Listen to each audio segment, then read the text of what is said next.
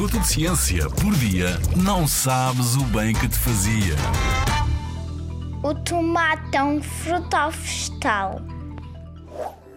É usado em saladas, em molhos, em doces, é cozido, refogado, assado e também é comido cru. Talvez por ter tantas aplicações, é que esta pergunta continua no ar. A resposta é que o tomate é tanto um fruto como é um vegetal. Se falarmos com um botânico, um cientista que estuda plantas, ele dir-nos-á que o tomate é um fruto porque é parte da planta que contém as sementes que dão origem a novas plantas. Tal como o tomate, também a abóbora, o pepino e até o pimento são frutos.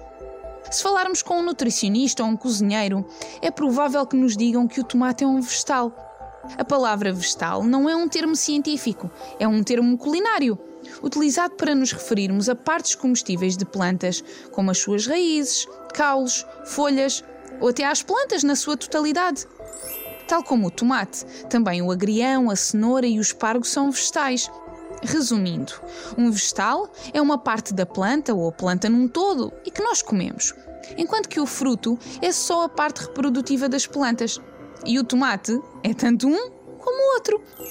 E como se não bastasse, ainda existe o termo fruta, que utilizamos para nos referirmos a frutos com uma polpa doce, como as peras, as maçãs, as bananas.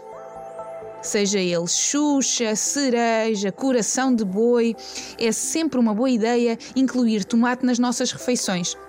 Mas, por via das dúvidas, deixou de fora da salada de frutas. Na Rádio ZigZag, há ciência viva, porque a ciência é para todos.